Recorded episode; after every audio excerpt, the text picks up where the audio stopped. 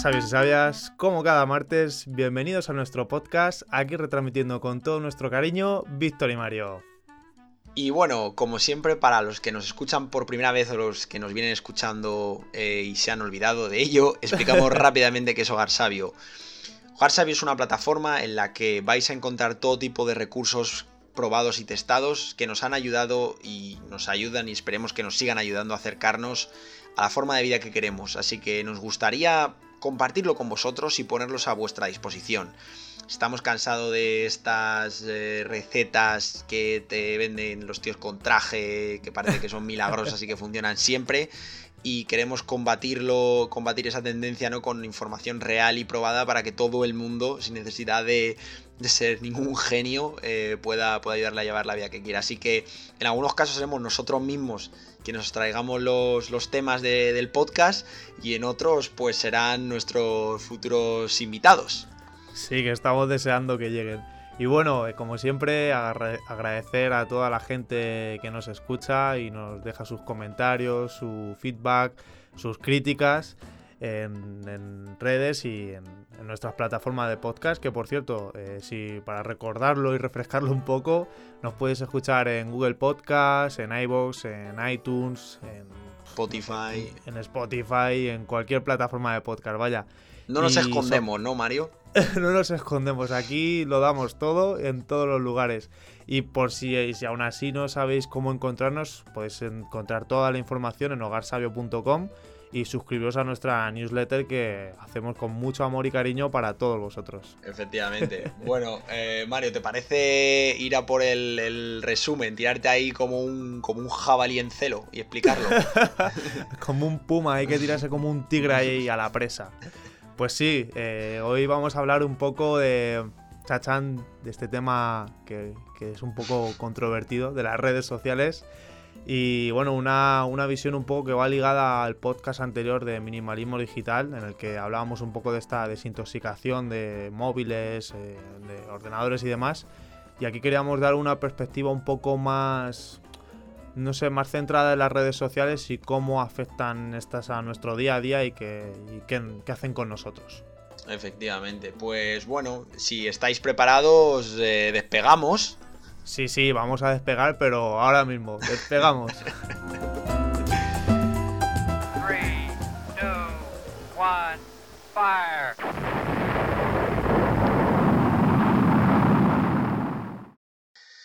Bueno, pues eh, para ir abriendo, ir abriendo boca, deciros que el, sobreuso de las redes sociales, que como sabemos eh, están últimamente como ha dicho Mario, eh, constituyen un tema muy controvertido.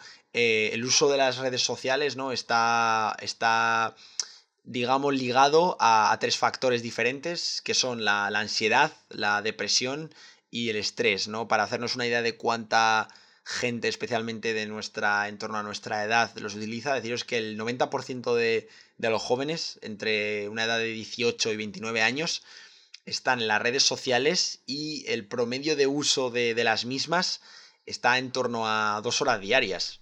Sí, es, es una auténtica barbaridad. Y yo os invito a que tratéis de cronometrar, eh, bueno, no cronometrar, sino llevar un, un, control del tiempo que paséis en ellas, porque hay veces que os podría sorprender cuánto tiempo pasamos utilizando las redes sociales. Y aunque esto suene un poco fatalista, como siempre, de ah, causa ansiedad, depresión, estrés, sí, también tiene su parte buena y nos mantienen conectados. Por ejemplo, nosotros podemos hablar con Yuya, ¿no? Por... Sí, exacto, con nuestro amigo de Japón, gracias a Facebook, si no, complicado. Sí, que también tiene su parte buena, claro, pero que es cierto que, mm, como todo, cuando nos descontrolamos o cuando, porque es que son muy adictivas, pues nos pueden ocasionar este tipo de cosas. Y ahora vamos a hablar un poco de mm, eh, unos puntos más específicos e investigados, que no sé si tengo por ahí unas investigaciones, unos papers que dejaremos en los links sobre esto de lo que vamos a hablar, que creo que es un poco controvertido y que, bueno, aquí lo dejamos para ver si os sentís identificados o estáis de acuerdo en ello. En primer lugar, queríamos, son cuatro, empezamos con el primero. Uno, una de las cosas de las que se habla bastante cuando utilizamos las redes sociales es de que pasamos de ser personas en el mundo a un perfil de Instagram, a un perfil de Facebook, digamos a un, a un carrete, a un álbum. Y esto nos produce que estemos constantemente comparándonos y creando un perfil que en algunas ocasiones no es ciertamente real, ¿sabes? Es cierto que de toda la vida, pues yo qué sé, nuestros padres, nuestros abuelos e incluso nosotros nos comparamos con, no sé, con esas personas que tenemos de referencia y nos ayudan y nos invitan a, no sé, a darnos ideas para, para llegar a ser lo que queremos o inspirarnos, sí. digamos que, digamos que en relación a este punto, eh, yo diría que ahora las experiencias, eh, lo, que, lo que vivimos, cómo interactuamos a lo largo de nuestra vida, eh, no es tan valioso, ¿no? Si no puede ser fotografiado mm, y hecho una. transformado en un producto, digamos, entre comillas, que subir a las redes sociales eh, para conseguir una cierta aprobación, ¿no? Para ser. De alguna manera, como lo que tú has comentado, celebrities eh, por un día, si tenemos muchos me gustas, quizá, ¿no? Sí, que es, es cierto que, que esto es algo que ha pasado siempre, pero y, estas personas nos inspiran y no es nada malo. Pero hoy es un, hoy día es con las redes es mucho más fácil de materializar, porque antes, bueno, sí, veías a la celebrity de turno, yo que sé, ya sea un deportista profesional o lo que sea, pero no podías quizás venderlo de una forma tan fácil. Pero hoy día podemos construir unos, unos perfiles relativamente falsos y transmitir una imagen falsa de nosotros a, la gente y es más fácil engañarla. Por ello se pierde mucho más tiempo en esto e incluso provoca que a veces perdamos esta identidad porque confundimos nuestra auténtica realidad con lo que somos en redes sociales. Entonces, no sé, creo que es un tema controvertido y darnos cuenta de que a veces que construimos una imagen falsa y perdemos lo que realmente somos, nuestra identidad, vaya. Sí, yo creo que además eh, en, en el fondo lo que subyace de lo que has dicho es que las redes sociales ponen al alcance de la mano eh, el que intentar que la gente piense de nosotros de una manera determinada. O sea, al final cuando subes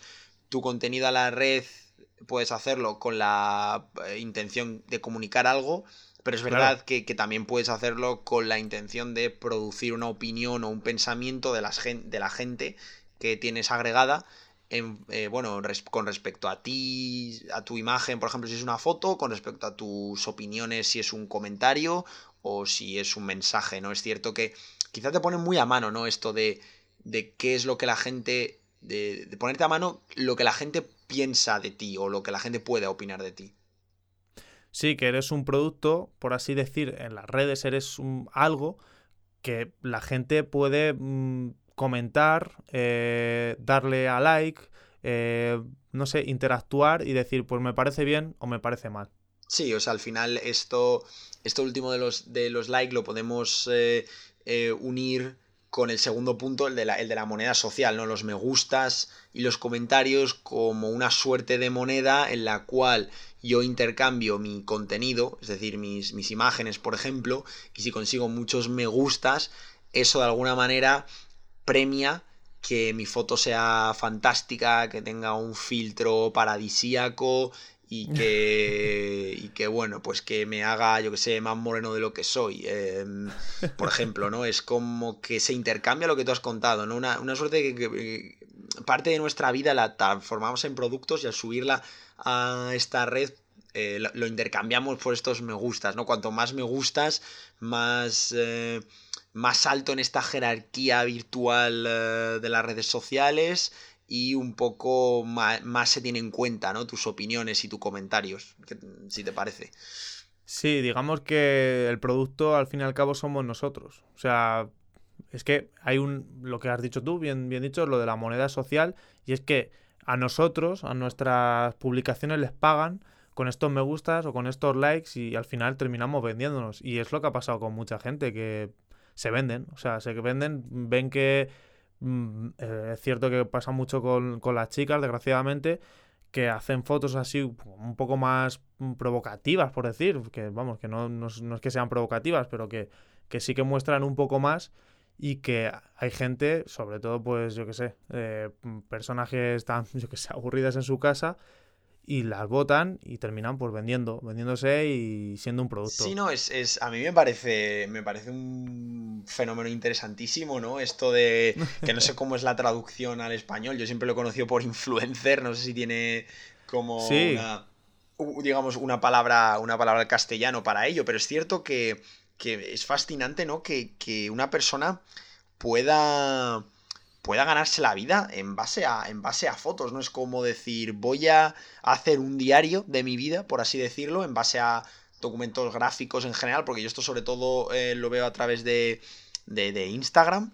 Eh, yo, no tengo, pero es verdad que sí que suele ser más la red social en la que se, se intercambian más fotografías, me parece. Y, joder, parece, me parece súper interesante que haya gente que pueda ganarse la vida en base a narrar eh, su, su, vida, ¿no? Obviamente con, con marketing y con marcas detrás que, que obviamente financian y que pagan.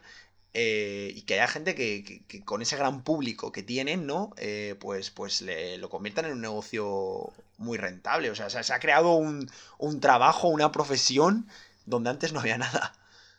Sí, que bueno, que a mí me parece algo totalmente lícito y estoy de acuerdo en que aparezcan estas figuras, pero ya hablado un poco del hecho de forzarte a ti mismo a dar algo que es lo que quiere la gente. Y no sé, lo decía antes con el ejemplo de las chicas porque es algo de lo que se hablaba mucho, de estas que muestran más o que, no sé, que lo hacen por el hecho de conseguir likes. Que, a mí me parece genial que haya gente que no quiero que esto parezca que estoy, no sé, en contra de el ello. Quema likes. Que Mario, el quema likes. Me parece perfecto que la gente muestre lo que quiera, como quiera y demás, pero que fuercen en algunas situaciones esto por el hecho de que la gente le dé likes y se sientan esclavos de, ello. Y esto creo que era un ejemplo bastante, bastante sí, ilustrativo. No, creo, que la, creo que algo que define muy bien esto que acabas de decir es lo de eh, esa, una sonrisa perfecta, ¿no? Cuando te haces la foto y luego cuando desaparece el flash te pone una cara de, de buzón de correos oxidado que no puedes con ella.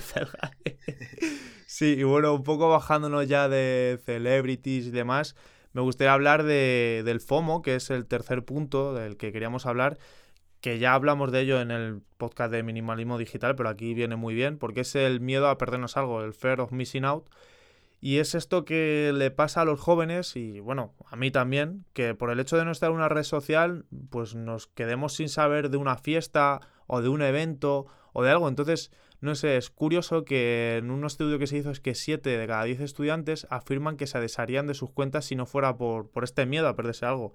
Entonces, no sé, esto es algo que produce las redes sociales y que, no sé, es que es, curioso. esta, esta, sensación de querer siempre estar al, al, tanto de todo y yo creo que desgraciadamente viene con el gran coste de que si quieres estar al tanto de todo, al final te pierdes lo que tú mismo estás viviendo en ese momento. O sea, si utilizas tu, tu, mente, concentras tus pensamientos en eso, estar en una red social, en enterarte de la última noticia, en talar y talará, es verdad que a veces puedes eh, dejar de vivir, entendiendo cómo vivir, estar en el momento, estar en el momento presente, pero sí es, me parece, me parece algo totalmente cierto y que yo peco, o sea, yo me he dado cuenta de que suelo utilizar las redes sociales a lo mejor no durante una hora seguida, pero sí es cierto que a lo mejor la, lo abro, miro dos o tres minutillos, vuelvo a apagarlo, luego a lo mejor diez minutos más tarde o quince vuelvo a encenderlo y muchas veces lo hago como automáticamente, ni siquiera me paro, o sea, ni siquiera soy consciente de ello, ¿sabes? Lo cual significa que lo tengo muy, muy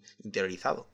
Sí, que al fin y al cabo esto es lo que buscan, eh, que estemos al tanto de los eventos y de lo que pasa a nuestro alrededor para poder sumarnos a ello pero vamos a ser conscientes de que esto está sucediendo y vamos a controlarlo nosotros. No nos vamos a volver locos y quedarnos ahí enfrente de la pantalla esperando algo y buscando para no perdernos nada, ¿sabes? No, totalmente, totalmente. Al final está claro que hay todo, todos los algoritmos, toda la gente inteligente que hay detrás, lo que quieren es maximizar tu tiempo en estas, en estas redes. Lo que pasa es que la pregunta que habría que hacerse es de verdad quieres eh, que tu vida discurra a pasar mucho tiempo enfrente de, una pantalla en una red social, ¿no? Sería la pregunta que habría que hacerse y que cada uno debería responder, quizá, con sinceridad.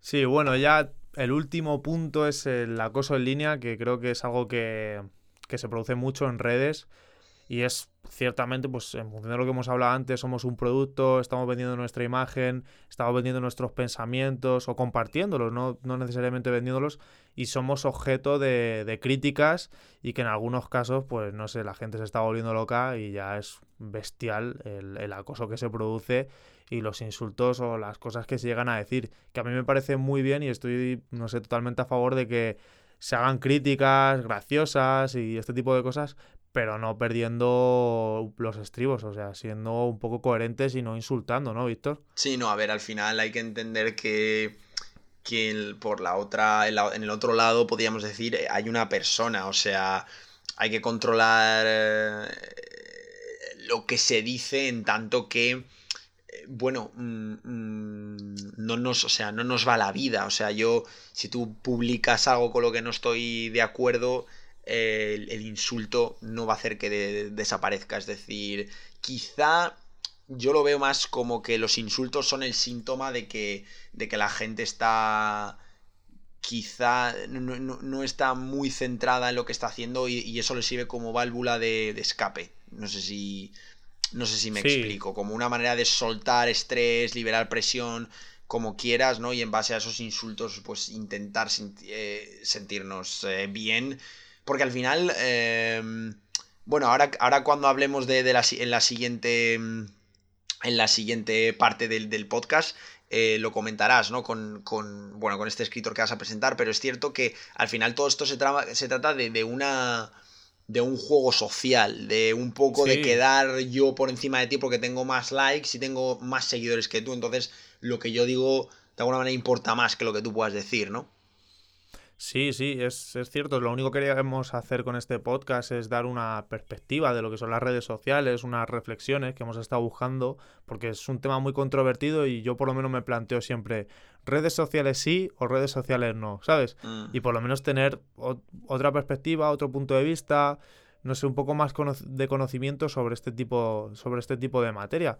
Y sí que es cierto que el escritor este que queríamos presentar es Johan Hari, no sé si se pronuncia así y es un tipo que, que conoce bastante los aspectos en plan tema de depresión, de drogas, todo este tipo de cosas que el aislamiento. Y bueno, se centró un poco en el tema de redes sociales, no tanto de redes sociales, sino de, mm, de interactuar a través de pantallas, este nuevo método que tenemos hoy día de, de comportarnos y de pasar nuestro tiempo y habla, como has dicho tú, de este término de ganar estatus, que es lo que nos hace, en cierto modo, estar solos y olvidarnos de, nuestro alrededor y de formar parte de algo, de formar parte de, la tribu, por así decir. No, totalmente. Creo que además, eh, en relación a lo de. En relación a que has mencionado de ganar estatus, lo que ocurre es que em, es como un, un juego de, suma cero. Es decir, yo para estar arriba te tengo, que, te tengo que tirar a ti para abajo. O sea, para ser el número uno.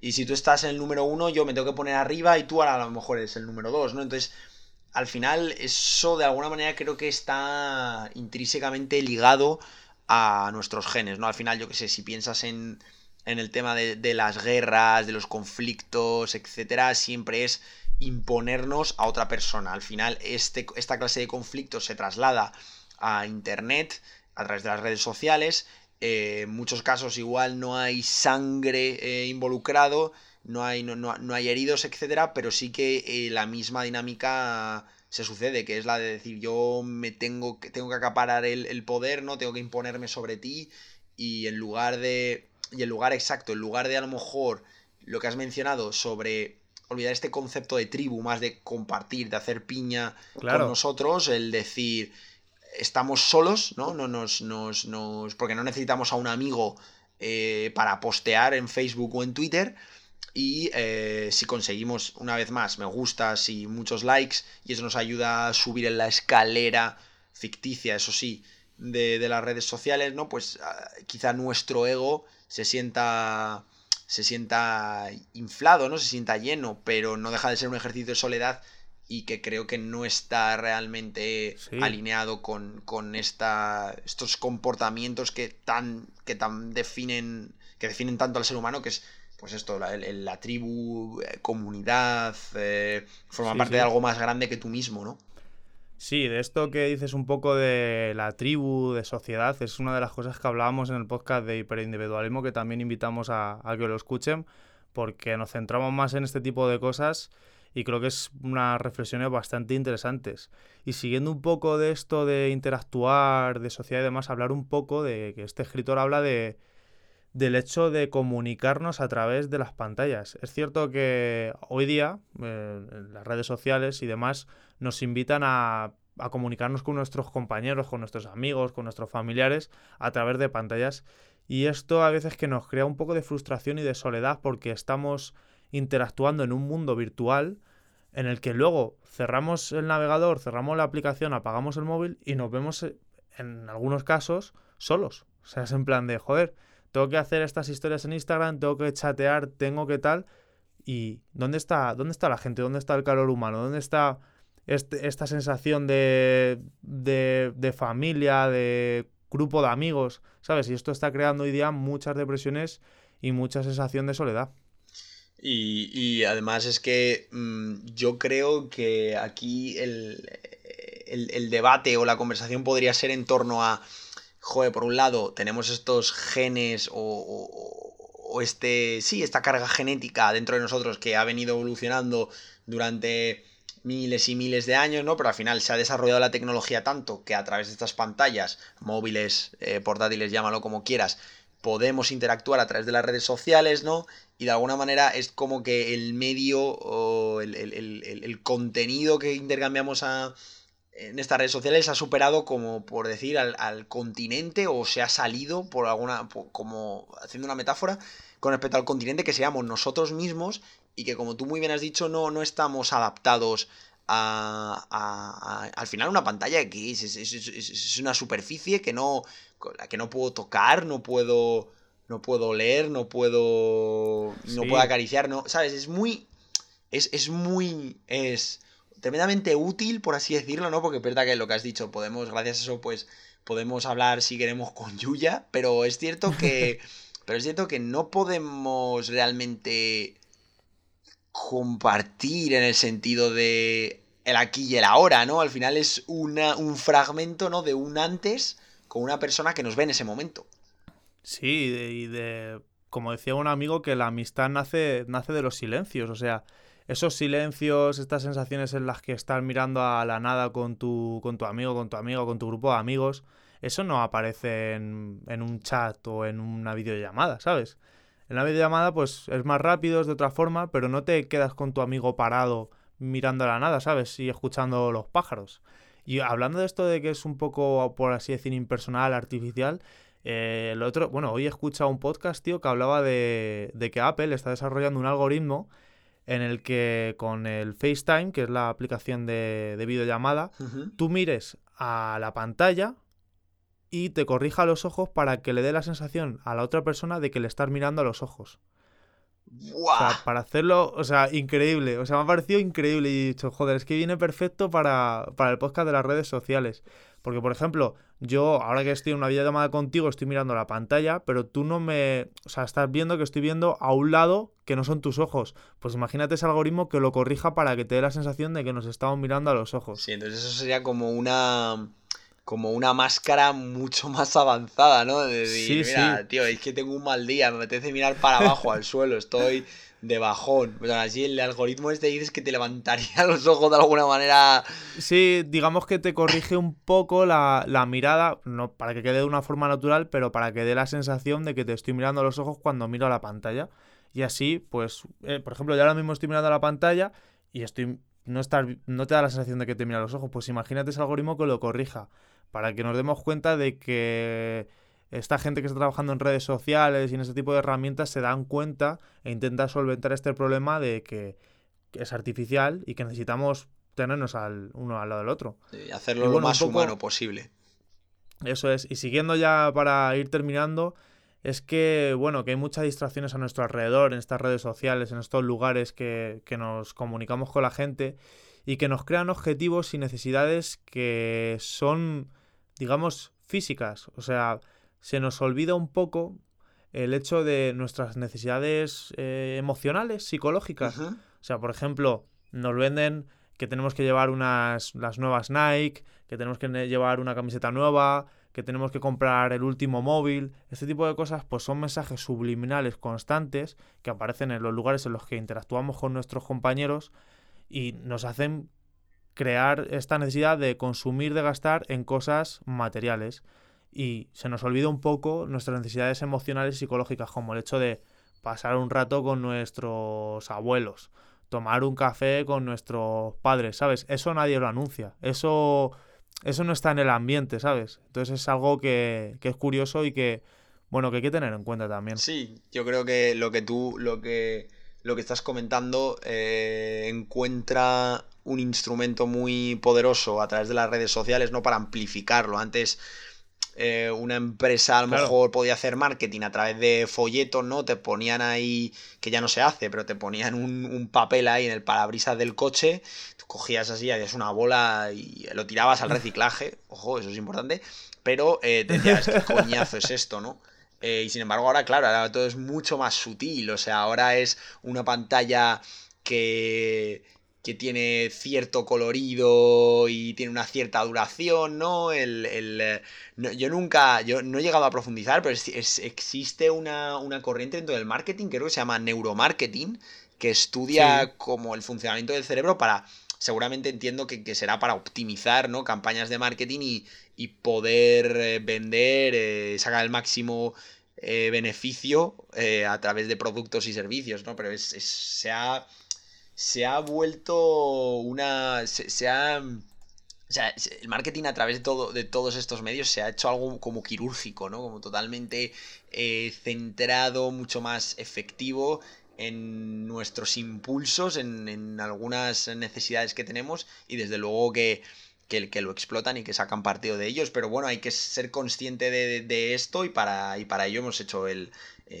podcast, para entender que eso está ahí, que, ha llegado para quedarse, pero que al final, eh, bueno, hay que, hay, que, hay que dar un paso adelante y decir, mira, esto es una herramienta, pero como todas las herramientas, tengo que ser yo el que, el que la utilice y no, y no viceversa, ¿no? En especial con las redes sociales. Sí, que sea algo que yo controle. Esto es como el típico ejemplo que se decía del coche. El coche está para, para satisfacer a mí y a mis necesidades.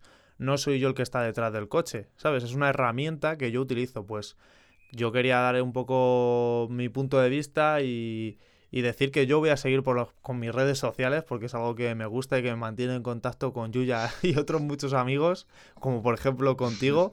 Y nada, simplemente pues dar este recurso a nuestros oyentes para que hagan un poco de reflexión y que está bien conocerlo, saber qué sucede esto, que en cierto modo nosotros somos el producto, pero que bueno, que lo controlemos y que no perdamos nuestra identidad y las usemos con cabeza y disfrutando de ella. Efectivamente, yo creo que a la hora de comunicarte yo eh, seré totalmente sincero aquí, eh, porque no tiene sentido. Eh, no, tiene no, tiene sentido decirlo de una manera diferente. O sea, yo, tengo, a día de hoy tengo Facebook tengo, y tengo Twitter. Ah, y sobre todo, el, partido que yo le saco a Twitter, por ejemplo, es leer. Yo lo utilizo sobre todo para leer, para, seguir a gente que considero que es interesante. Y Facebook lo utilizo más para, comunicarme, para curiosear fotos, para, para leer mensajes y demás. Pero, pero es cierto que, que, mientras seas consciente del uso que le das y no te dejes arrastrar por ello, creo que puede ser un recurso muy, muy interesante. Pero como siempre, eh, que, no, que no sean ellas la que, las que nos controlen a nosotros. Y bueno, que sí, que si se da el caso, que estoy seguro de que hay, de que hay recursos ¿no? para, para disminuir su efecto en, nosotros, vaya. Sí, que al fin y al cabo son herramientas que quieren engancharnos y es algo normal, es un modelo de negocio eh, como otro cualquiera y que bueno, que lo suyo es ser conscientes de ello. Así que nada, eh, vamos a dejaros todo este contenido, el escritor del que hemos hablado, alguna charla TED o cosas que nos han ayudado a inspirarnos en hogarsabio.com y para que disfrutéis de ello y ya sabéis que cualquier perspectiva, cualquier comentario, cualquier punto de vista, cosa que nos hayamos dejado crítica, es siempre bienvenida en Hogar Sabio. Desde luego que sí. Muchas gracias y hasta luego, sabios y sabias. Hasta pronto, sabios y sabias.